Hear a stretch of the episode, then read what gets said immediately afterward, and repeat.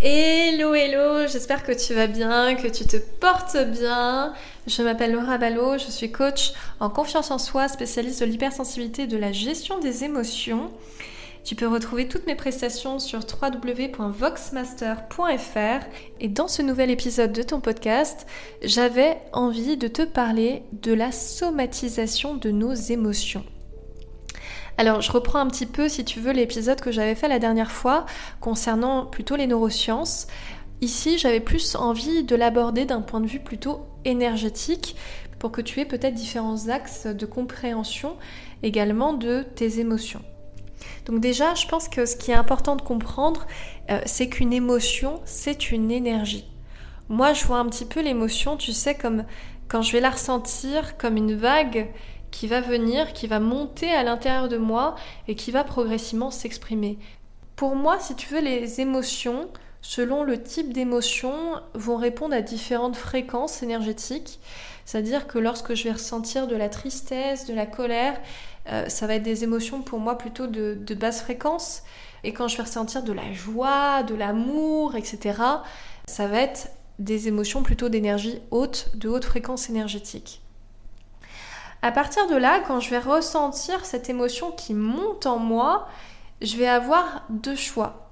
Je peux très bien la libérer, on va dire, euh, libérer cette émotion et à partir de là, tout va bien, je la libère, elle n'est plus présente euh, dans mon métabolisme. Ou je peux aussi la bloquer et qu'elle vienne se cristalliser à un certain niveau. C'est-à-dire qu'elle va monter en moi, mais moi je vais pas vouloir la ressentir, je vais la bloquer et à ce moment-là, elle va vraiment venir se cristalliser.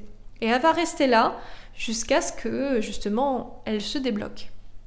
Ça peut être une volonté de notre part de ne pas la ressentir, de la contrôler. Ça peut être aussi des émotions qui sont tout simplement inconscientes. Je peux très bien avoir de la tristesse ou de la colère de présente dans mon énergie sans même en avoir conscience et que bah, euh, quand je vais avoir un événement qui va me rappeler cette colère ou cette tristesse, tout simplement, ça va ressortir. Et finalement, ma réalité externe par rapport à ça, elle m'aide aussi à comprendre ce qui est cristallisé, justement, les, émotions qui sont cristallisées à l'intérieur de moi. Si par exemple j'ai de la tristesse de bloquer ou même de la colère, on va prendre plutôt l'exemple de la colère, j'ai cette colère qui est bloquée à l'intérieur de moi, je vais avoir des choses dans mon environnement qui vont justement me ramener souvent à cette colère. Ça rejoint encore une fois la loi d'attraction, on attire ce qu'on vibre. Donc si j'ai cette colère qui est présente, je vais vibrer cette colère et ce qui va faire que je vais attirer à moi des événements qui vont me mettre en colère ou des personnes qui vont me mettre en colère par leur comportement. Et finalement, ces événements, ces personnes, si elles sont présentes dans mon environnement, ça va aussi avoir pour but de me permettre de libérer cette colère. Donc j'ai toujours ce choix-là, libération ou blocage. Si je la libère, cette colère, tout va bien. Si je continue de la bloquer, progressivement, ce processus de cristallisation va être de plus en plus important. Je vais avoir de plus en plus de colère que je vais avoir internalisée dans mon organisme. De plus en plus de situations aussi qui vont me mettre en colère. Et à un certain moment, au bout d'un certain temps, plus ou moins long, je vais arriver à deux situations possibles, à des réactions qui vont être à la fois psychiques et corporelles.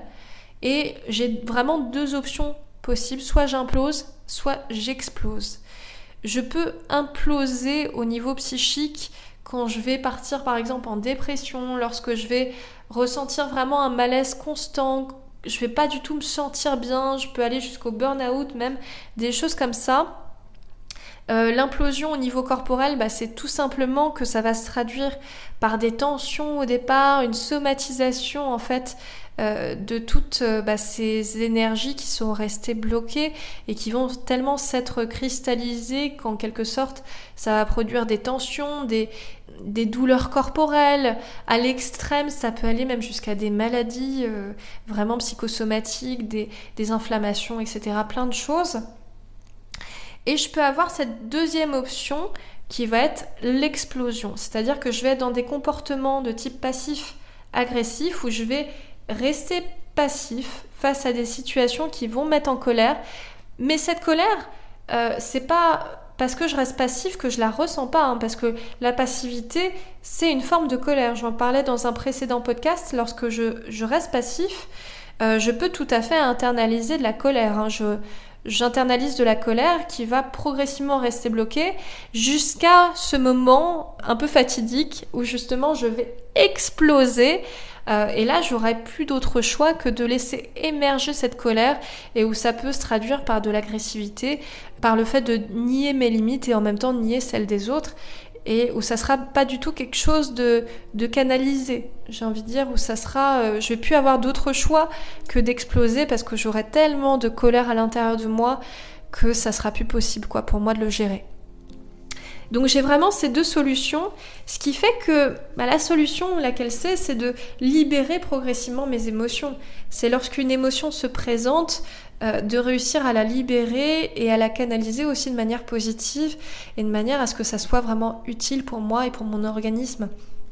Donc on retombe toujours un peu euh, sur la même chose, hein, libérer ses émotions plutôt que les bloquer ou les contrôler. Euh, donc c'est exactement ça.